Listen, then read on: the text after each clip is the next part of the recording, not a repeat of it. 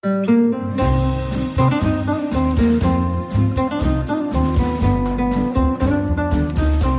sind beste Freundinnen mit Max und Jakob. Schrei ich oder schrei ich nicht? Und du sagst es mir nicht, aber ich schrei aber nicht. Leg mich doch am Arsch. Der ultra ehrliche Männer-Podcast. Hallo und herzlich willkommen zu Beste Freundinnen. Hallo. Euer Abführmittel für die Ohren. Mm, Weißt du, was mich letztens krass erstaunt hat? Bei dir? dass ich geheiratet habe. Nee, viel kurioser fand ich deine Angst vor Löchern. wie kommt das und wie hast du das entdeckt? Ich habe es nicht ganz gecheckt. Also du hast Angst vor Löchern. Ja, vor Frauenlöchern. Nein. Ist das auch ein Loch vor Nein, nein, das ist kein Loch. Das habe ich auch dann gedacht, als ich das entdeckt habe, dachte ich, oh Gott, wie was passiert, wenn ich in die Punani einer Frau gucke, wird das gleiche entstehen. Tripophobie heißt das, ne? Genau, das ist auch nicht richtig anerkannt, dass es das, glaube ich, richtig gibt. Aber es gibt mehrere Foren, in denen das beschrieben wird. Es gibt mehrere Personen. Mein Bruder zum Beispiel hat es auch. Das ist so eine ganz komische Angst vor Löchern, die unregelmäßig angeordnet sind und die auch so eine Tiefe haben, also so eine Tiefe ausstrahlen. Darum geht's eigentlich eher. Und dadurch so ein ganz komisches, seltsames Gefühl in einem auslösen. Ich will nicht sagen, es wird einem schlecht, aber irgendwie schon. Das kennst du das, wenn du das Gefühl hast, du hättest gerade, das hatten wir letztens auch, man wäre gerade irgendwie dem Tod entgangen, wenn man die Entscheidung anders gefällt hätte. So ein bisschen in die Richtung geht dieses Gefühl auch. Ganz komisch. Würdest du eher in dieses Loch mit dem Finger dippen oder mit der Zunge? Dadurch, dass es ja Löcher sein können, die zum Beispiel auf Plastikstrukturen sich wiederfinden oder auf Papierstrukturen oder so, ist es mit, hat es mit dem Anfassen an sich auch gar nichts zu tun. Ich glaube sogar, dass wenn ich die anfassen würde, würde es sich hier sogar vermindern, weil ich dann den plastischen Effekt hätte. Es geht wirklich nur um das Angucken und Sehen dieser Löcher. Und es gibt ganz manchmal Situationen, wo die auftauchen. Das widerlichste, was es gibt, es gibt einen Frosch in der Natur, der auf seinem Rücken so Löcher in, drin hat. Das ist auch für jeden, der es nicht hat, diese Krankheit oder diesen, diese Phobie, eklig. Und in diesen Löchern leben seine Nachkömmlinge. Also es sind so ganz widerliche Löcher in der Haut. Und da kommen dann ab und zu so kleine Frösche raus. So wie du kennst du dieses Spiel, wo man mit dem Hammer hau den Lukas, oder ich weiß gar nicht, so hau den, den Hasen, wo man immer, der so hoch poppt und da muss man draufhauen. So ein bisschen wirkt es wie das. Und dadurch, dass diese Haut auch noch so leicht beweglich ist, wenn die da so rauskommen, ist es noch viel, viel ekliger. Und das ist eigentlich so die, die Königsdisziplin. Also dieser Frosch ist der König dieser Trypophobie. Uah. Okay, das kann ich verstehen. Das ist absolut widerlich. Boah, alter Schwede. Aber du hast es nicht. Nee, überhaupt nicht. Aber ich habe darüber auch noch nie nachgedacht. Aber wenn du mir diese speziellen Löcher zeigst, dann kommt das Gefühl auch in mir hoch. Okay, genug von widerlichen Löchern und hin zur krassesten Challenge. So heißt diese Folge. Mir ist das neulich gekommen. Wir hatten ja einen Streit und ich habe gemerkt, wie die Wut in mir hochkam. Wann hattest du den letzten Streit? Mit Wir hatten einen Streit? Naja, wir hatten eine kleine Auseinandersetzung. Wir hatten, Das habe ich nicht mal als Streit wahrgenommen. Es war so. Ja, weil ich noch die Kurve gekriegt hätte. Ich Ja. hätte es noch richtig eskalieren lassen können. Wann hatte ich meinen letzten richtigen Streit? Pff, Ich glaube mit dir. Mit meiner Freundin, die Streits sind eigentlich ziemlich mild. Also manchmal sind die auch heftig, aber eigentlich sind die überhaupt Wir nicht streiten uns heftig. heftiger? Ja, wir streiten uns heftiger. Was sagt das übereinander aus, wenn man sich heftig streitet? Ist es positiv oder negativ? Das heißt, dass die Gegensätze stärker sind, glaube ich. Und dass wir ziemlich unterschiedliche Leben doch leben und dann aber wieder Gemeinsamkeiten haben. Also ich sehe unsere Beziehung auch eher so voneinander weg, aufeinander zu, voneinander weg, aufeinander zu. Und immer an den Punkten, wo wir aufeinander zukommen, kann es sehr harmonieren oder es kann eben nicht harmonieren. Und bei meiner Freundin ist es, sind wir sehr nah parallel nebeneinander, da gibt es nicht so viel Streits. Zwei ICEs, die sich zwischen Hamburg und Berlin kreuzen. genau. Ich habe mich gefragt, wenn du in einem krassen Streit bist, ne? Und oftmals finde ich es spannend, wie, in welche Verhaltensmuster man reingerät, wenn man mit jemandem streitet, ne? Also Ganz kurz nochmal, ich merke gerade, ich streite mich eigentlich sehr, sehr selten, fast nie. wenn dann mit mir. Wenn dann mit dir. Mit meiner Freundin streite ich mich, weil wir in der Beziehung sind, da gibt es dann Situationen, die auftauchen, da muss man sich, glaube ich, ein bisschen streiten. Aber ansonsten streite ich mich eigentlich mit keiner Person. Also ich entziehe mich dann eher oder bin der Meinung, okay, das ist mir zu blöd, zu banal. Äh, stimmt nicht, ich habe noch einen anderen Kumpel, mit dem streite ich mich auch, aber auch über Banalitäten. Da schaukeln wir uns beide gegenseitig hoch und dann ist jeder von beiden uneinsichtig und dann gehen wir auseinander und am nächsten Tag verarschen wir uns dann damit. Also ist auch nicht so richtig Streit. Aber streitest du dich gerne prinzipiell? Jein. Also mit dir nicht, mit meiner Freundin auch nicht. Ja, weil bei dir hat's immer was von Machtkampf. Mhm. Mhm. Und da geht's nicht immer unbedingt um die Sache, habe ich mal das Gefühl. Man, es geht erst um die Sache, dann geht's kurz nicht mehr um die Sache und dann geht's wieder um die Sache. Diese Strategie habe ich von dir schon herausgefunden. Es Das geht, ist überhaupt gar keine es Strategie. geht ganz klar um die Sache und dann springst du kurz weg, führst mich aufs Glatteis und dann lasse ich mich darauf ein und kommst dann wieder auf die Sache zurück. Und Aber- was fragt dich, was machst du eigentlich auf dem Glatteis? Genau, und ich bin aber immer noch da und versuche irgendwie zurück an Land zu rutschen, wie so eine Comicfigur bei Walt Disney, die da so lang rutscht. Und deswegen streite ich mit dir nicht so gerne. Mit dem anderen Kumpel streite ich mich gerne, aber nur dann, wenn es nicht so bitterböse wird. Also wenn man immer noch merkt, okay, kennst du das in Streitsituationen, dass man hier eine krasse Auseinandersetzung hat, aber man weiß, man könnte auch das Ruder nochmal rumreißen mit einem lockeren Spruch oder mit einer, wenn man sagt, ey komm, lass uns doch mal jetzt nochmal klar drüber nachdenken, eigentlich ist doch Quatsch, was wir gerade machen. Und der dann sagt, ja, stimmt, du hast recht. Nicht aufs Blut streiten. Genau. Und dann macht es Spaß, in dem Moment, wo beide auf ihrem Standpunkt verharren, dann würde ich am liebsten ganz kindisch Telefon oder weiß ich nicht, was auch immer auflegen oder einfach gehen und sagen, hey, lass uns das beenden. Kannst du gut streiten? Ich würde schon sagen, ja. Ich versuche eigentlich immer den Standpunkt auch des anderen zu verstehen und meine gesagten Sachen auch nochmal zu relativieren und dem anderen auch recht zu geben, ohne dass ich meinen Standpunkt jetzt komplett aufgebe. Also ich würde schon sagen, aber das ist extrem schwer. Ich finde, sein Streitverhalten wirklich gut zu reflektieren, ist, glaube ich, mit einer der Königsdisziplinen. Wirklich im Nachhinein zu sagen, hm, an den Punkten hatte ich, glaube ich, Unrecht und nicht in diesem Egoismus-Ding zu verharren und zu sagen, ah nee, der Vollidiot, ich habe recht. Das ist krass, ne? Das ist die Frage, was tut daran eigentlich so weh, sein eigenes Unvermögen beziehungsweise sein Recht abzugeben im Nachhinein, in der Retrospektive. Das fühlt sich manchmal so an, als ob man seine Existenz auflöst. Ja, ich finde, im Streit geht's ja oft um eine Sache, bei dem beide der Meinung sind, sie haben Recht mit dem Standpunkt, den sie vertreten. Erstens zu akzeptieren, dass der andere vielleicht doch auch Recht haben könnte und man seinen eigenen Standpunkt komplett relativieren muss, ist nicht so einfach. Aber das fällt mir auch nicht so schwer. Extrem schwer fällt mir es, das ist halt so schwierig, ne? wenn man objektiv das Gefühl hat, man hat jetzt in der Situation recht. Das geht ja nicht.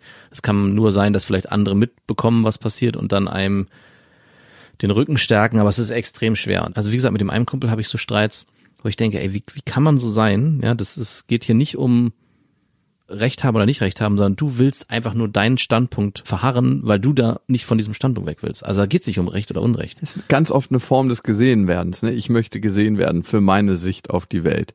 Und bitte sieh das auch so, weil es eine Bestätigung von, die Person existiert. Ich glaube, das ist das tiefer liegende Gefühl. Weißt du, was ich so lustig und merkwürdig an Streits finde, dass man mit manchen Leuten immer wieder in die gleichen Themen reinkommt und reinrutscht und denkt sich so, oh ne, nicht schon wieder. Und ich finde, das beste Beispiel ist eine Beziehung, wo es sich festgefahren hat oder die eigenen Eltern oder Geschwister. Oh ja. Wenn es da bis zu einem bestimmten Punkt geht, ist alles fein und darüber kommt man immer wieder in die gleichen Themen und Muster. Und da frage ich mich manchmal, wie löst man das auf? Mit meiner Ma habe ich zum Beispiel so ein Thema, wenn es so hart auf hart kommt, wenn es so existenziell wird oder sich existenziell für einen anfühlt. Wir hatten zum Beispiel mal das Thema, dass wir zusammen Urlaub auf Capri gemacht haben und dann wurden alle Flüge gestrichen, alle Rückflüge und ich musste nächsten Tag arbeiten und es war ein Termin, den ich nicht verschieben konnte. Auf Teufel komm raus, wirklich. Es war wie eine Herz-OP in den Medien. Was ist, was ist denn eine, was ist das für eine Analogie? Was gibt's denn für eine Herz-OP in den Medien? Es gibt keine Herz-OPs in den Medien, aber es wird immer so getan, als ob es eine Herz-OP in den Medien gibt. Du hast also auch so getan. Genau, für mich war es eine Herz-OP in den Medien. Das ist immer das Geile, in den Medien tun immer alle so, als ob es wichtig ist, aber am Ende führen wir keine Operation am Nein. offenen Herzen durch und es ist alles, Extrem unwichtig. deswegen müssen alle Leute immer so tun, als ob es extrem wichtig ist, damit sie wenigstens das Gefühl kriegen, damit es wichtig ist. Besonders schlimm sind Leute in der Werbung. Oh ja. Das musst du dir manchmal reinfahren, was die für ein Bohai machen, um einen Film oder um irgendwas, was sie kreieren, wo ich mir manchmal denke, wow, die Welt würde nicht mit den Achseln zucken, noch nicht mal das, wenn dieses Produkt nicht entsteht. Okay, aber andere Geschichte. Auf jeden Fall dachte ich, okay, ich muss jetzt hier irgendwie was organisieren, einen Flug zurück. Und meine Mutter war die ganze Zeit so, oh, was kann ich denn tun? Jetzt komm, jetzt. Und dann wollte sie mir irgendwas vorrechnen mit der Zeit, wie lange wir brauchen würden. Und denke mir, Mama, bitte nicht auch noch Mathe, nicht bitte nicht du. Und ich war schon so richtig auf 180. Und ich habe aber in der Situation gemerkt, dass ab einem bestimmten Punkt wenn es zu existenziell für mich wird, nehme ich keine Hilfe mehr an von niemandem und schon gar nicht von meiner Mutter. Weil ich immer das Gefühl hatte, in existenziellen Situationen kann ich mich nicht 100% auf sie verlassen. Und deswegen geraten wir da in einen Streit, weil sie versucht es wieder gut zu machen und äh, tut so, ja, irgendwie lass mich doch beweisen, dass ich es kann und ist dann immer so, oh nee, jetzt stoß mich nicht ab. Und ich bin immer so, oh, lass es mich doch einfach alleine machen. Ich regel das schon für uns. Es dauert jetzt eine Viertelstunde. Ich mache ein paar Anrufe, check ein paar Seiten und dann kriege ich das schon irgendwie hin. Und sie ist dann immer in der Situation so, dass sie noch einbringen will, einbringen will, einbringen will. Ja. Und da habe ich mich gefragt, wie kommt man aus so einer Situation raus? Oder mit meiner Ex-Freundin. Da gerate ich auch immer wieder in diese gleichen Streitmuster, ne? Gestern hatte sie wieder einen dieser pumpigen Tage. Wir haben zusammen gegessen und sie hat so ein Abendmahl aufgetischt, wo ich mir dachte, okay, sag's jetzt nicht zu. Also, Wie, wie war das so gut oder so schlecht? war einfach, also ich fand's unterirdisch. Was gab's denn? Naja, erstmal muss ich natürlich sagen, danke, dass du gekocht hast und danke, dass ich mitessen konnte. Wir wechseln uns manchmal ab, manchmal kommt sie auch zu mir hoch und isst mit, ne? Und es gab einfach Tiefkühlgemüse mit ein bisschen Frischkäse dran. Uah. In der Pfanne. Sauber gemacht. Und die so, mmm, lecker, lecker, njam, njam, njam. Und ich, Hast du, hat sie wirklich gesagt, hm, lecker, lecker? doch, doch, sie, hat das richtig gut geschmeckt. Also gut, ich bin leider auch ein Fan von Tiefkühlgemüse. ich überhaupt nicht. Ich denke mir immer, das kannst du auch schneiden einfach. Nein, ich habe früher, nee, es geht ums Tiefkühlgemüse. Ich habe mir früher auch manchmal Tiefkühlgemüse einfach nur warm in der Pfanne angebraten und das gegessen. Also nicht richtig angebraten, sondern heiß gemacht. Und ich habe das irgendwie, keine Ahnung, das hat so einen eigenen Geschmack. Das muss auch das Billig-Tiefkühlgemüse sein. Das Schon darf- allein diese Plastiktüte, in der das drin ist, um das so ist es doch gar nicht. Das Billig-Tiefkühlgemüse ist einfach nur in dieser Pappverpackung drin. Ja, Hm. ich habe es noch nie gegessen, darum weiß ich es nicht. Also das hat einen eigenen Geschmack, da ist auch so ein, deswegen, man braucht da gar keinen Frischkäseschlag drauf machen, da ist schon so ein Frischkäseschlag gefroren drin. Und ich weiß Hör auch mir nicht, auf, bitte. es schmeckt auch nicht gut, aber es hat einen Eigengeschmack. Der dich an zu Hause erinnert. Nein, es gab bei meinen Eltern eigentlich nie tief. Bei meinen Eltern gab es, bei meiner Mutter gab es immer, nicht immer, manchmal Dosengemüse. Bohnen und junge Möhrchen. Hat auch so einen Eigengeschmack, den ich sehr gern. Das erinnert mich an zu Hause. Esse ich aber fast gar nicht mehr. Mhm, okay. Und ich wusste, in der Vergangenheit hätte ich es mir nicht verkniffen, hätte ich was gesagt, da hast du aber fein gekocht. Ich kenne dich ja, ich weiß, was du gemacht hast. Du hast auf den Teller geguckt und so komische, schielende Blicke um dich geworfen. und sie hat gesehen, dass es dir nicht schmeckt. Nein, ich habe einfach gesagt, als sie, na, auch noch Nachschlag und ich so, nee, nee, danke schön. Und dann, Ich hatte richtig Hunger. Ich habe einfach keinen Nachschlag genommen. Sie hat sich dann die ganze Portion, die übrig war, auf aber es kam doch jetzt zum Streit. Normalerweise wäre es zum Ah. Streit gekommen und es wäre eskaliert und sie war halt richtig pumpig an dem Tag. Und ich merke immer wieder, dass ich mit ihr in dieselben Streitmuster gerate, mit meiner Mutter, mit meinem Vater, mit meinen Schwestern, mit Beziehungspartnerinnen, mit denen ich lange zusammen war. Immer dasselbe. Immer die gleichen Streits. Mit welchen Beziehungspartnerin warst du lange zusammen? Immer dasselbe. Jetzt sag doch mal, wie lang waren deine längste Beziehung? Zweieinhalb armselige Jahre. Mhm, danke. Das lasse ich einfach so unkommentiert. Mhm. Habt ihr euch gestritten? Einmal wahrscheinlich, nach zweieinhalb Jahren habt euch Nein, getrennt. wir haben uns öfters gestritten. ja, ich weiß, es war die Streitfreundin. Nee, das war nicht die Streitfreundin. Ach, mit der warst du gleich am längsten zusammen, mit der Nee, Streitfreundin. mit der Streitfreundin war ich äh, anderthalb Jahre Ach, das hatte sie wie eine, fühlt sich im Nachhinein für mich wie eine Ewigkeit an, als wärst du mit der fünf Jahre zusammen gewesen, weil ihr habt euch so viel gestritten und ständig musste ich mir erzählen lassen, wie oft ihr euch und wie intensiv ihr euch gestritten habt. Ja. Das Krasse finde ich an Streitsituationen ist, und das mache ich jetzt in letzter Zeit, ist, mich dann zu fragen, wenn es so am härtesten wird gerade, wenn man denkt, jetzt geht's um Leben und Tod und jetzt geht's wirklich ans Eingemachte und ich, es wird langsam hässlich, man verwendet langsam Sachen, um den anderen zu kränken, ne? Mhm. Was wäre jetzt in dem Moment die krasseste Challenge für einen? Das überlegst du dir jetzt gerade oder in den Streitmomenten, die du hattest? Und, In den hast? Streitmomenten. und die Challenge für den Gegenüber, nicht für dich. Nee, für mich zu sagen. Also was wäre die krasseste Challenge jetzt in dem Moment auszuformulieren? Ich habe letztens meinen Geburtstag gefeiert, weißt du ja. Ja. Und ein Kumpel von mir, der hat den ganzen Tag über geschrieben, ja, ich komme gleich, ich komme gleich, ich komme gleich. Und das Ganze ging nicht so lange, weil nächsten Tag alle arbeiten mussten. Und ich habe einfach gedacht, wir chillen den Tag über am See und äh, grillen ein bisschen und hören Musik und spielen ein paar Spiele und so. Also so ganz locker. Und er hat den ganzen Tag über die Zeit verschoben und kam dann so eine halbe Stunde, bevor alles abgebrochen wurde. und war noch so, oh Gott, ey, das ist ja so weit draußen hier. Und ich so, ja, okay, cool, schön, dass du da bist. und es ist ein Streit ausgebrochen und es ist eskaliert. Und ich habe mich im Nachhinein gefragt, in dem Moment, was wäre die krasseste Challenge für mich zu sagen, auszuformulieren?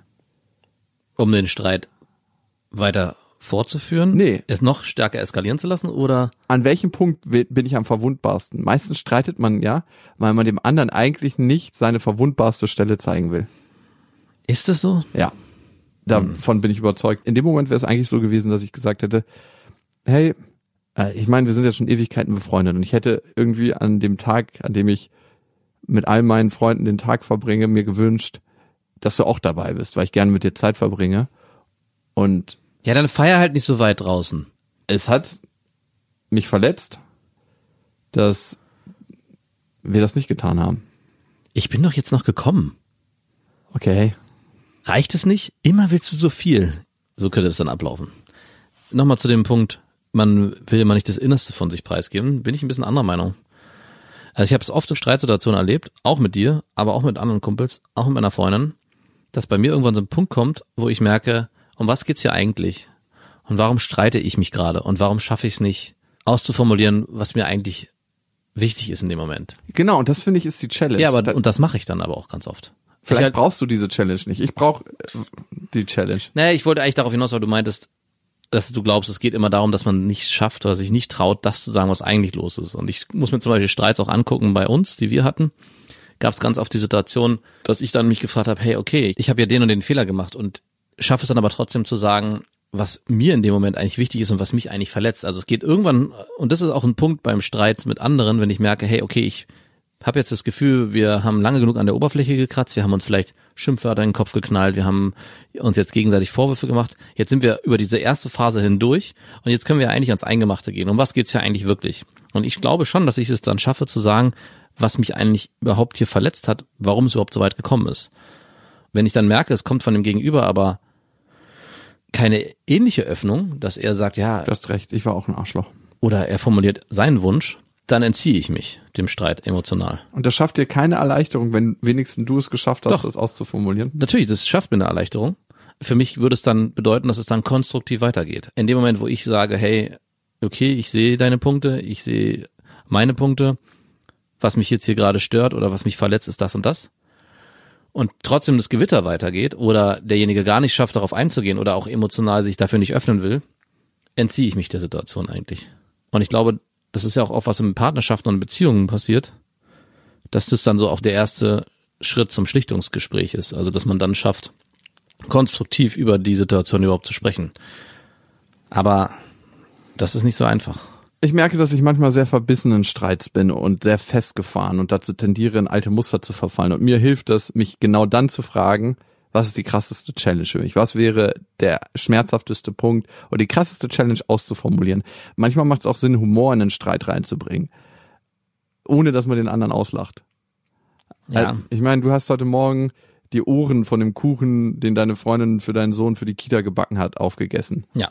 In so einer Raupe gemacht und du hast einfach die Ohren weggesnackt. Aus Versehen, muss man dazu sagen. Aus Versehen, weil du die Raupe nicht erkannt hast. Du hast das Backkunstwerk nicht erkannt. Was wäre, das Ganze hätte zu einem richtig handfesten Streit. Hat es. Das Ganze ist ein handfester Streit geworden? Okay, dann war das dein letzter Streit. Ja, der war aber dann ziemlich schnell wieder aufgelöst. Also es war Wie habt ihr den aufgelöst? es war eigentlich kein richtiger Streit, deswegen es wurde zwar schon kurz zu einem Streitgespräch, ich habe es weiterhin humorvoll betrachtet und bin in die unterwürfige Entschuldigungshaltung gegangen und habe es trotzdem so ein bisschen humorvoll betrachtet und sie musste sich kleine zwei Minuten Luft machen und dann war die Sache auch erledigt. Also dann war für sie auch das okay, weil es am Ende machen wir uns nichts vor, es geht um zwei Hasen von so einer komischen Raupe. Es ist jetzt hier kein Weltuntergang. Meine Taktik war aber eine ganz andere. Ich tue so, als würde was viel, viel Schlimmeres passiert sein. Und ich meinte, du, ähm, ich muss dir was beichten. Und, und ich habe schon in den Augen gesehen, dass sie dachte, oh Gott, was kommt jetzt? Irgendwas ganz Dramatisches passiert. Und habe gehofft, dass über diese Übertreibung diese Ohrenthematik dann so runtergespielt wird von wegen, ach so, naja, ist ja nicht so schlimm, sind ja nur die, nur die Ohren. Du bist nicht mit der Nachbarin fremdgegangen. Alles gut. Hat aber nicht funktioniert. Die Ohren waren mindestens genauso dramatisch. Da hätte ich auch mit der Nachbarin fremdgehen können. Das hätte auch zum gleichen Ergebnis geführt. Und sie hätte sich danach vielleicht noch anderweitig Luft machen können. Ja, also von daher, das war kein richtiger Streit. Meine neue Strategie ist auf jeden Fall, was ist die krasseste Challenge? Kannst ja auch mal ausprobieren, wenn es sich richtig, wir probieren das mal aus bei uns beiden, wenn es sich richtig verfahren hat, in dem Moment sagen Stopp und dann für einen selber, ne? Man muss ja nicht dem anderen sagen. Ich weiß aber nicht, ob das gut ist. Also ja, das kann man gern, können wir gern probieren. Aber ich glaube auch fest daran, dass es ganz wichtig ist, dass man mal richtig aneinander gerät. das eine hat ja mit dem anderen nichts zu tun. Du kannst ja richtig aneinander geraten und wenn du merkst, es eskaliert gerade auf eine ganz hässliche Art und Weise, kurz Stopp sagen. Ja, das fühlt sich ja nicht authentisch und gut Ja, aber was an. heißt denn eskaliert gerade auf ganz hässliche Art und Weise? Bist du jemand, der das richtig hässlich entgleisen lässt? Habe ich Streits mit dir hässlich entgleisen lassen? Ja. Oh, okay. Hier ist meine Antwort. Falle gestellt, Falle zugeschnappt. Also ich glaube schon, dass ich im, Ich glaube, du bist auf jeden Fall ein besserer Streiter. Ich bin jemand, der grenzenlos streitet, also der vollkommen Und dann- durchdreht und eskaliert. und dann macht so eine Challenge auf jeden Fall Sinn, ja. Aber was Ja, für mich macht das Sinn. Für mich ist es mein eigenes kleines Gehege, das ich mir bauen kann in Streit. Für dich macht es vielleicht keinen Sinn, weil du brauchst dieses Gehege nicht. Du Na brauchst doch. diese krasseste Ich, Challenge. ich habe noch ein bisschen Sorge, dass man in dem Moment, wo man so ein, ist es ja wie so ein Codewort beim SM. Äh, Da ist es auf jeden Fall wichtig. Stell mal vor, es gibt kein Codewort beim, SS, beim SM. Geht da ein bisschen Authentizität verloren. Und es ist manchmal auch wichtig, dass man richtig krass aneinander gerät, in der Intensität, wie es ist. Sollte man das überhaupt unterbrechen mit so einem Codewort? Sollte man nicht vielleicht das zulassen, dass es völlig ausartet und man am nächsten Tag denkt, Alter, was ist eigentlich mit dem Typen nicht in Ordnung, um dann überhaupt diesen Reinigungsprozess, den man aneinander hat, auszuleben. Ja. Ich glaube, es ist krasser Bullshit, dass Authentizität verloren geht, weil du nimmst das nur als authentisch wahr, wenn du mit jemandem krass streitest und auch ausrastest, weil du in deinen alten Mustern bist. Du rastest aus, weil jemand deine alten Triggerpunkte gedrückt hat und du darauf reagierst. Das fühlt sich so authentisch an, weil du dich so verhältst seit Jahren. Darum fühlt sich das so nach dir an. Aber es ist auch nur ein Verhalten, was du irgendwann mal gelernt hast durch Erfahrungen, die du gemacht hast. Das ist nur eine Reaktion. Und das ist genauso wenig authentisch wie, hey, was wäre die krasseste Challenge in der Situation? Das ist die Möglichkeit, ein neues Streitverhalten zu erlernen, eine neue Reaktionsmöglichkeit. Und für mich ist es wichtig, mich in einer Situation entscheiden zu können. Und nicht zu sagen, "Äh, ich muss jetzt hier diesen Streitweg langgehen, weil ich keine andere Möglichkeit habe. Ich will mich entscheiden können. Ich will sagen können, okay, ich könnte mich jetzt krass mit dir streiten aus Blut und könnte sagen, du bist ein fauler Wichser, was ich auch manchmal mache. Schon lange nicht mehr. Mhm. Oder ich könnte sagen, Ja, äh, dir würde es helfen. ich merke gerade, ich versuche mich wirklich in die alten Streits hineinzuversetzen und ich würde schon sagen, diesen Punkt gab es eigentlich. Aber okay, vielleicht ist es nur meine, die ich äh, jetzt ausprobieren will. Meine eigene ich will Strategie. halt nicht so arrogant klingen, deswegen überlege ich die ganze Zeit. Aber ich würde schon sagen, die ganzen Streits, die wir hatten, ich, das ist, was ich vorhin meinte, es gibt irgendwann diesen Punkt, wo eigentlich alles gesagt ist und man dann eigentlich konstruktiv weitermachen kann. Und ich, wenn ich mir die, unsere letzten Streits angucke, war das so nicht möglich. Am nächsten Tag, am übernächsten Tag, aber nicht in der Situation. Es wurde dann Weißt du warum? Weil du dich immer wegduckst. Immer Das hat ja mit Wegducken nichts. Nee, nee, du- so du- beschreibst du es. Nee, du duckst dich immer weg, wenn wir einen Streit haben. Und ich führe mit dir nicht im, ich, Ein Machtkampf. weiß ich nicht. Also Doch. dann zu sagen, hey, Jakob, ich hab's verkackt. Was soll ich sagen? Ich hab's verkackt, weil ich zu verplant bin, weil ich Genau. das nicht auf die Kette kriege, weil eigentlich mein Leben mir ein bisschen viel ist mit zwei Aufgaben gleichzeitig. Das wäre jetzt genau ein super Beispiel. Das ist jetzt weg von dem eigentlichen Streitgespräch zurück zu, wir haben das Problem erkannt. Wie können wir hier konstruktiv weitermachen? Das heißt also, für dich ist es Wegducken. Für mich ist es kein Wegducken. Für mich ist es, dass eine Seite seinen, ich sag mal, Fehler erkennt.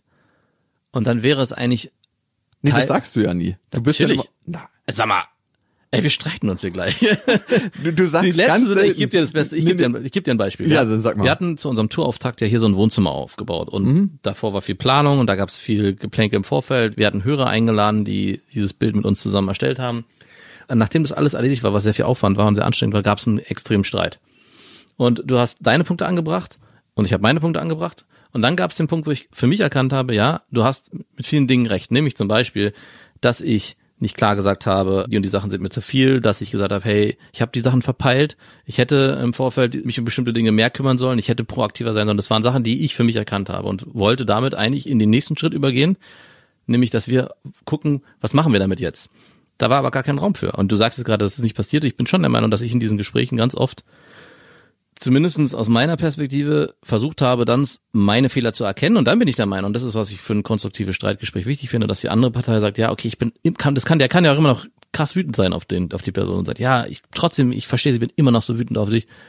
Aber gut, dass du sagst. Und dann eventuell auch seine eigenen Anteile in den Raum wirft, die man dann in einer Schale drin hat. Und dann Ja, ich habe dich überfordert, ich habe dir zu viel zugetraut. Das wäre der falsche Weg.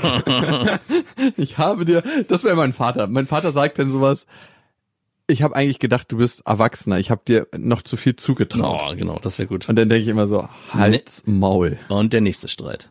Ja, naja, da geht er eigentlich an den Urkern dran, so, Ja. von Streit. Mein Sohn, ich habe dir zu viel zugetraut. Okay, du hast recht. Also ich will es nicht immer auf meine Fahnen schreiben, aber es gibt diesen, diesen einen Streit, den habe ich noch sehr lebhaft vor Augen. Bei dem stimmt das. Genau. Und Da habe ich dir einfach zu viel zugetraut. Und da, da hatte ich mich dann auch wirklich äh, gefragt, warum kommen wir denn jetzt aus diesem Muster jetzt nicht raus? Ich meine, wir können jetzt hier weiter uns anschreien und, und Sachen an den Kopf werfen, aber es bringt ja jetzt eigentlich auch nichts mehr. Lass uns doch gucken, wie wir weitergehen. Oder Naja, müssen wir von ihr aus getrennt weitergehen? Also es hätte ja auch Wie kommen wir können. da raus? Beziehungsweise wie ist die Situation damals entstanden? Das kann ich dir relativ easy aufschlüsseln. Ich habe dazu tendiert und ich mache es manchmal vielleicht auch immer noch, Situationen zu kreieren, in denen der Workload so hoch ist, dass alle sich davon überfordert fühlen und eigentlich die nicht zu stemmen sind. Und ich mir dann selber beweisen kann, wenn es hart auf hart kommt, bist du alleine Ja, dann kannst du nur das Segel rumreißen und dich selber retten und die Situation retten und das Ganze managen. ja, Und so eine Situation ist mal wieder entstanden. Natürlich auch Partner, die ich mir aussuche und die ich dann mit Arbeit zuhäufe, wo ich eigentlich genau wissen müsste, das Ganze hat auch eine Grenze. Nicht jeder hat Bock, sein Leben dafür zu opfern, bestimmte Sachen in die Welt zu bringen. Und ich muss auch sagen, das hat sich krass aufgelöst bei mir, ja. Weil die Dinge, die um mich herum passieren, in den meisten Fällen nicht mehr lebensnotwendig sind. Also die Dinge sind ja immer existenziell für mich gewesen. Bestimmte berufliche Aspekte, immer existenziell. Wenn das nicht passiert, dann geht meine Welt unter. Und ebenso muss ich dafür kämpfen. Es ist gut. Ich meine, Allen Iverson, Kobe Bryant, Michael Jordan, ich führe mal gern Basketballer ran, aber für die, die waren so gut in ihrem Spiel, weil es für sie existenziell war zu gewinnen. Und so war es für mich lange Zeit existenziell zu gewinnen. Ich habe das Gefühl gehabt, nicht zu existieren, wenn ich nicht gewinne. Hm. Dazu habe ich das Gefühl, ich muss es alleine machen. Oder die anderen sind nicht in der Lage, mich da auf dieser Reise zu begleiten und das mitzukreieren, sondern das kann nur ich machen. Wenn es hart auf hart kommt, dann steht keiner zu mir. Ja. Und diese Situation habe ich mir immer wieder geschaffen, um mich da selber zu bestärken und mir das zu beweisen. Das war, glaube ich, auch die letzte Situation, die so extrem war. Seitdem gab es eigentlich keinen Moment mehr, wo du, und das ist das Schwierige eigentlich, wo du ganz viele Aufgaben auch im Vorfeld, wie du schon sagst, verteilt hast, die eigentlich nicht zu schaffen gewesen wären oder nur mit sehr, sehr viel Aufwand. Und mein Problem war ja auch, dass bei allem, dass ich mich da jetzt nicht intensiv genug drum gekümmert habe, um die einzelnen Aspekte, dass es auch vieles gar nicht vorher abgesprochen war. Also es war so vieles gesetzt und ich war in so einer Friss- oder Stirbhaltung und da hätte ich eigentlich schon die Reißleine ziehen müssen und sagen, ey, Moment mal, funktioniert so nicht. Ich wurde in bestimmte Prozesse gar nicht eingeweiht. Können wir so nicht machen, habe mich aber da nicht positioniert und deswegen sind wir am Ende überhaupt in den Punkt gekommen. Aber das ist genau das, was ich meine. Ne? In dem Streitgespräch wäre auch schon da der Raum gewesen, dass man diese Punkte bespricht. Ich meine, wir haben es ja dann im Nachhinein ausklamüsert und jeder hatte seine Anteile. Und deswegen, ich finde, in, das hatte ich ja vorhin schon gesagt, unsere Beziehung läuft, verläuft ja so wellenartig, wo wir immer wieder aufeinander prallen. Aber es hat sich deutlich mehr harmonisiert. Ich habe mich einfach mehr angepasst an dich. Oder ich habe mich an dich angepasst und ich habe mich manchmal gefragt, ob das was Gutes oder ob das was Schlechtes ist. Wie so ein irrigiertes Glied bin ich einfach erschlafft und äh, lieg so irgendwo am U-Bahnhof und die Füße trampeln einfach auf mir rum. Oder bin ich einfach gemäßigt geworden. Also bin ich ruhender geworden in mir. Meine Mutter hat letztens was Interessantes gesagt. Wir waren auf dem Boot und haben so den Tag auf dem Boot verbracht. Und ich wusste, dass ich noch vor fünf Jahren immer das Gefühl hätte, wenn ich mit meiner Mutter einen Tag irgendwie verbringe, schwebt immer so ein bisschen der Gedanke damit, ich verpasse heute was. Es ist noch nicht so ein richtiger Tag. Man muss auch sagen, dass meine Tochter mit dabei war und dann habe ich eh immer nicht das Gefühl, dass ich was verpasse. Ja, Also sie meinte, es ist eine komisch, es ist eine schöne Ruhe in mich eingekehrt, ja. die sie so noch nie erlebt hat bei mir. Und für mich ist jetzt die Frage, brennt das Feuer nicht mehr? Oder darf es neben dem Feuer auch noch eine Ruhe geben? Zweiteres. Und ein großer Aspekt ist natürlich deine Tochter, durch die du verstehen musstest, dass sich vieles nicht kontrollieren lässt. Ich glaube, das ist es, was Kinder einem lehren, dass man vieles, was man sich vorher fest vorgenommen hat, durch Kinder komplett über den Haufen geworfen werden kann. Ich meine, wir hatten auch das beste Beispiel mit der Bootstour, die wir gemacht haben und das für deine Tochter einfach zu viel war und sie demnach diese Bootstour nur mit Wein begleitet hat. Und demnach konnte man den Plan, den wir für den Tag hatten, einfach nicht ausführen. Das ist so von wie so eine Urgewalt, wie ein Erdbeben, was man nicht kontrollieren kann, sind Kinder sehr, sehr ähnlich. Und da muss man einfach lernen, und ich glaube, das hast du auch getan. Ich muss mich auf diese andere Person einlassen. Deswegen ist, denke ich, auch diese Ruhe eingekehrt, dass bestimmte Dinge sich nicht kontrollieren lassen und in dem Moment man nur mit Ruhe überhaupt die Situation auflösen kann, um sie dann erst beim nächsten Mal positiv für beide Seiten gestalten kann. Die ungeplante Schwangerschaft und du, ich glaube, das sind zwei Punkte in meinem Leben, die mich demütig gemacht haben. Nämlich sich der Situation hinzugeben. Damit meine ich nicht, seinem Schicksal zu erliegen und zu sagen, oh, ich kann eh nichts machen. Ist alles so scheiße, das Leben hat mir schlecht in die Karten gesch-" Das meine ich nicht damit, sondern in manchen Situationen nicht zu denken, das ganze Leben geht zu Ende, weil das jetzt passiert, weil das Leben geht nicht zu Ende. Also ich hatte vor kurzer Zeit eine geschäftliche Situation, wo sich eine Person extrem aus meiner Sicht asozial verhalten hat. Wirklich richtig krass asozial. Und mich vor einem Kunden angeschwärzt hat, wo ich dachte, merkt die sich noch. Das macht man einfach nicht. Das Mhm. macht man wirklich nicht. Unterste Schublade. Und ich habe sofort gescheitert und gesagt, okay, ich muss mich der Situation jetzt hingeben und darauf vertrauen, dass jede Partei erkennt, wo wir stehen und was wir machen. Hm. Früher hätte ich gesagt, ähm, okay, ich arbeite mit der Person nie wieder zusammen. Das war das letzte Mal. Das hast du mit mir gemacht. Peng, Schlussstrich. Und ich werde alles daran setzen, wirklich alles, dass wir nicht mehr zusammenarbeiten. Und jetzt war es eher so, dass ich gesagt habe, okay, das ist die Art und Weise, wie die Person agieren will. Ich würde sie jetzt nicht nochmal buchen für eine Sache, Hm. aber für diese Sache können wir gerne weiter zusammenarbeiten, weil es schon in trockenen Tüchern ist. Also ich habe mich mehr dem Prozess hingegeben. Ja. Fließen lassen. Ich wollte nicht mehr mit Brachialgewalt alles verändern. Ja. Und es hat mir eine Menge Stress erspart. Das heißt nicht, dass ich nicht weiterhin für meinen Punkt einstehe. Es hilft mir sogar manchmal besser für meine Sachen einzustehen, weil ich mit einer größeren Ruhe reinkomme und auch die Bereitschaft habe, beide Seiten und beide Sachen zu akzeptieren. In Verhandlungen bist du immer dann am besten, wenn der Ausgang für dich neutral ist. Ja. Also beziehungsweise nicht lebensnotwendig. Nicht Wir müssen gar nicht zusammenarbeiten. Ich, geht auch so. Geht auch ohne nee, dich. total. Wenn du zu einer Person kommst und ihr über eine bestimmte Sache verhandelt, zum Beispiel, ihr wollt drei Wochen zusammenarbeiten und die sagt, ich habe die Lohnvorstellung, du sagst, ich habe die Lohnvorstellung und ihr kommt nicht so zusammen. Die beste Verhandlungsposition hast du, wenn du sagst, okay, dann passt das für dieses Projekt nicht. Oder wenn du das auch weißt, dass das nicht sein muss. Du Ja. bist immer ausgeliefert. Oder wenn du irgendeinen Gegenstand kaufen willst und du denkst, du müsstest den haben, weil sich dein Leben dann zum Positiven wendet und alles andere geht nicht mehr. Schlechter kann die Verhandlungsposition nicht sein, mit der du dahin gehst. Und das spürt ein guter Verhandler. Ja. Weil am Ende sind gute Verhandlungen wie das Ansprechen einer Frau oder eines Mannes. Ja. Was hast du zu geben und was hat der andere zu geben? Und ich würde behaupten, dass ich ein ganz guter Verhandler bin. Mhm, würde ich auch. Sowohl im Dating-Game als auch auf geschäftlicher Ebene. Eigentlich sind deine Dates nur. Das ist einfach nur, nur eine praktische Übung für meine Geschäftsbeziehung. Wie viel muss ich selber einbringen, um das Maximale zu erreichen? Was auch immer das sein würde. Und ich werde das wirklich machen. Jetzt diese extremste Challenge anwenden für mich in Streitsituationen. Vielleicht hast du aber auch das Pech, dass du dich nie wieder streiten wirst jetzt. Weil alles in Harmonie sich bewegt. Vielleicht habe ich das Pech. Ich glaube nicht. Mein Endgegner ist immer noch meine Ex-Freundin und, Wie sich das anhört. Meine Endgegner ist die Ex meiner Ex-Freundin. Sieht sie das auch so, dass du ihr Endgegner bist? Ich weiß nicht, ob sie sich darüber Gedanken macht oder ob sie das in einem ähnlichen Bewusstsein fasst. Hm, Ich weiß auf jeden Fall, dass sie sich immer wieder gut mit mir streiten kann. Also, du gerätst ja nur mit Menschen in Streit, wo es dir in irgendeiner Form wichtig ist, was sie über dich denken oder, Beziehungsweise die Beziehung aufrechterhalten willst. ja, Das ist es für mich eigentlich. genau. Da sie das auf jeden Fall will, In irgendeiner Form, auch bezogen auf eure Tochter. weiß ich, dass wir uns gut streiten können. Amen. Amen. Wir haben noch eine interessante Hörermail zum Thema Reservieren von Personen. Da gab es ja letztens ein Thema zu einem Podcast bekommen und ich würde gerne mal wissen, ob du meinst, ob das so richtig ist, was der Typ da macht. Hm.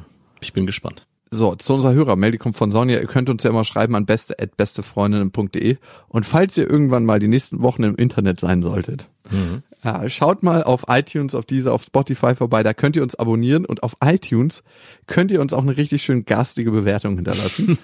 wir haben über 4000 und wir freuen uns über jede weitere, weil das ist für uns eine Möglichkeit zu hören, wie ihr diesen Podcast empfindet und was er mit euch macht. Auch wenn er was nicht so Schönes mit euch macht. Sonja hat geschrieben, ich habe seit kurzem was mit einem Typen am Laufen, den ich schon ein paar Jahre flüchtig kenne und schon immer ziemlich gut fand. Doch eigentlich dachte ich, er wäre tabu für mich da, und hier kommt das Problem, sein bester Freund vor zwei Jahren krass in mich verliebt war. Da ging aber nie wirklich was. Wir haben uns zweimal geküsst und er war auch immer mehr das Trostpflaster für meinen damaligen Ex-Freund. Doch ich habe ziemlich schnell entschieden und auch offen kommuniziert, dass das nichts wird. Trotzdem war das ewig noch ein Ding und ich wusste auch, dass er seinen Freunden ein Tabu für mich gegeben hat. Der Wortlaut war, wenn einer von euch sie jetzt anfasst, dann seid ihr für mich gestorben. Übrigens ist er 24 Jahre. Jetzt habe ich auf jeden Fall was mit seinem Freund angefangen, was definitiv auf beidseitiger Anziehung beruht und der Sex ist einfach unglaublich. Ich könnte mir sogar vorstellen, dass daraus mehr werden wird. Doch da ist die Schwierigkeit mit seinem Freund. Außerdem will er nichts außerhalb meiner Wohnung mit mir unternehmen, da die Gefahr zu groß ist, dass uns jemand sieht.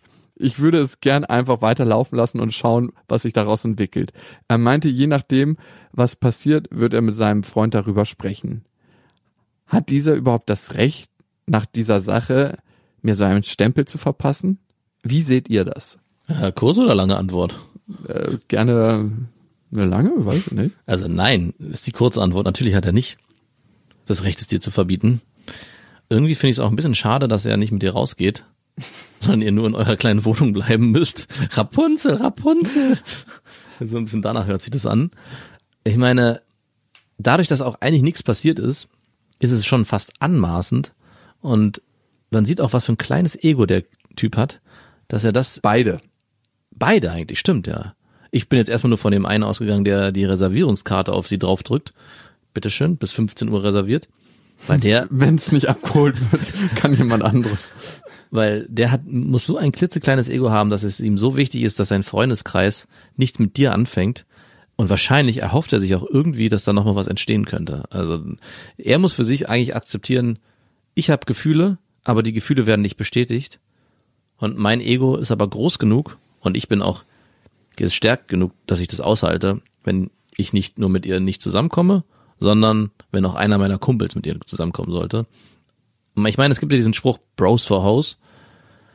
Und ich finde es auch wichtig, dass man unter Freunden sich wirklich, ich habe es ja selber erlebt, auch klar ist, dass man eben nicht mit der Ex-Freundin oder der aktuellen Freundin was anfängt, aber es hat auch seine Grenzen. Also ab einem bestimmten Punkt, finde ich, ist es völlig legitim, wenn da nur so Gefühle im Raum stehen und die auch vor allem nur einseitig sind, kann nicht einer aus dem Freundeskreis sagen, ich reserviere die. Und man muss sich dann auch fragen, was ist das für eine Freundschaft? Also ist es nicht so, dass man unter Freunden sich eher was gönnen sollte? Und nicht, Gönn dir mal die. genau, gönn dir mal die. Ich hatte zum Beispiel einen Kumpel, der, das ist eine ziemlich bizarre Situation, aus ganz vielen Gründen, wenn ich jetzt aufschlüssel, wird es vielleicht klar.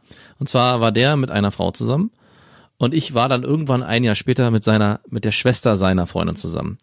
Seine Freundin hat sich dann von ihm getrennt und ich habe mich ein halbes Jahr später von der Schwester getrennt. Mhm. Da er aber auf diesen ganzen Clan dieser Familie so stand, hat er Gefühle für meine Ex-Freundin entwickelt, also die Schwester seiner Ex-Freundin. Und hat dann aber gesagt, ja, das geht ja nicht, aus mehreren Gründen nicht und vor allem ist es ja auch deine Ex-Freundin. Und ich war so, du, tu dir keinen Zwang an. du kennst ja die eine Hälfte schon, vielleicht wäre es gar nicht schlecht, die andere Hälfte auch nochmal Deine kennenzulernen. Schwester wimst sich besser. Die sah auch besser aus, muss man sagen. Ja, wirklich? Ich hatte die bessere Hälfte auf jeden Fall. Natürlich. Natürlich. Und leider, obwohl ich ihm die Ziel über Loskarte gegeben habe, hat er es nicht geschafft, an sie ranzukommen, weil sie nicht wollte. Weil er schon was mit seiner Schwester hatte. Weiß ich nicht. Also Ich meine, die sind zusammen segeln gewesen. Und er hat mir dann ein Foto geschickt, wie beide, beide Oberkörper frei bei ihm auf dem Boot lagen.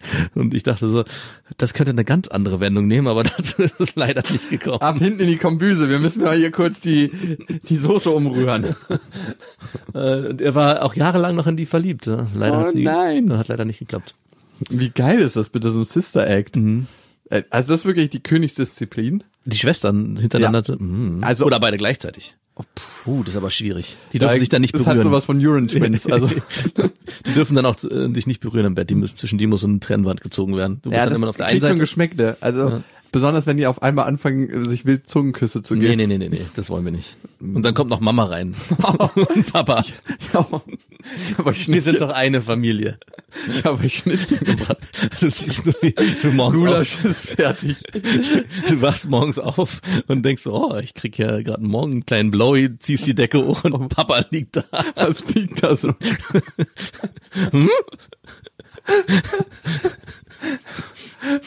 Das bleibt unter uns. Okay, gut. Genug davon. Du Alter, ey. Warum muss es eigentlich immer so ausarten? Sonja, was ich erstmal wichtig finde anzuerkennen, ist der Typ, mit dem du dich zweimal geküsst hast. Dem bist du nämlich in Wirklichkeit scheißegal. Es geht nämlich nicht um dich, sondern um sein Gefühl und um seine Macht. Und wenn du ihm wichtig wärst, dann würde er das Beste für dich wollen und möchte, dass du eine gute Zeit hast und glücklich bist und dich mit den Partnern ausleben kannst, mit denen du wirklich leben willst. Es geht ihm einzig und allein um sich selber. Mhm. Das ist die erste Sache. Er hat ja auch ein kleines Ego und das muss gefüttert werden. Und ein kleines Ego geht oftmals Hand in Hand mit einer mangelnden Liebe für sich selber. Und wenn man die nicht hat, dann kann man auch oftmals wenig Liebe für andere empfinden. Und teilen ist dann schwer. Der Typ, der mit diesem Typ befreundet ist, da ist es nicht ganz unwahrscheinlich, dass er auch ein Thema mit sowas hat. Dass er auch ein kleines Ego hat.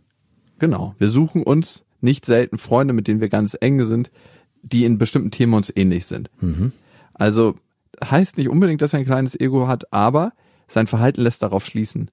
Wenn er nicht den Arsch in der Hose hat, mit dir vor die Tür zu gehen, dann ist es auf jeden Fall ein schlechter Schachzug von ihm, finde ich. An, geht gar nicht. Das geht nicht. Also- Also vor allem, du bist ja nicht seine Bettzofe, die er zu Hause halten kann.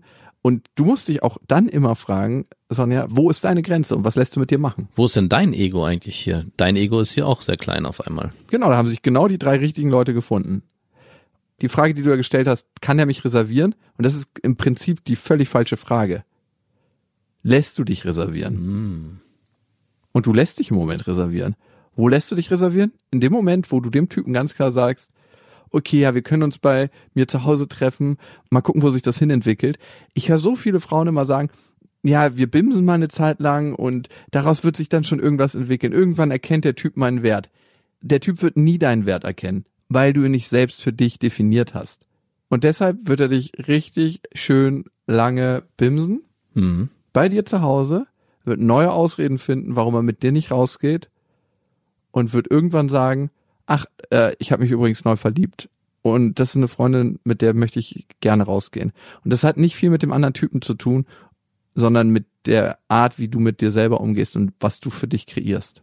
Die Verletzung, die du wahrscheinlich irgendwann erfahren wirst, wenn du so weiter so mit dir umgehst, wird wahrscheinlich sehr, sehr groß sein. Also hier denke ich, ist es wichtig, dass du auch ihm klar gegenüber formulierst, was du willst und was du dir wünschst. Und wenn es eine ernsthafte Beziehung gehen soll, dann ist es eigentlich ein Tabu zu sagen, hey, wir können uns noch bei mir treffen. Ich meine, das kann ja am Anfang mal ganz, äh, ganz cool sein und irgendwie so ein bisschen geheimnisvoll und so, aber ich denke, das sollte nach zwei, drei Wochen sich erledigt haben, das Thema. Und dann sollte man auch mit sich klar sein und sagen, hey, ich will aber, ich habe keinen Bock hier, dass wir hier zu Hause nur bei mir Zeit verbringen und es geht für mich auch irgendwie gar nicht. Ich fand das jetzt ganz lustig.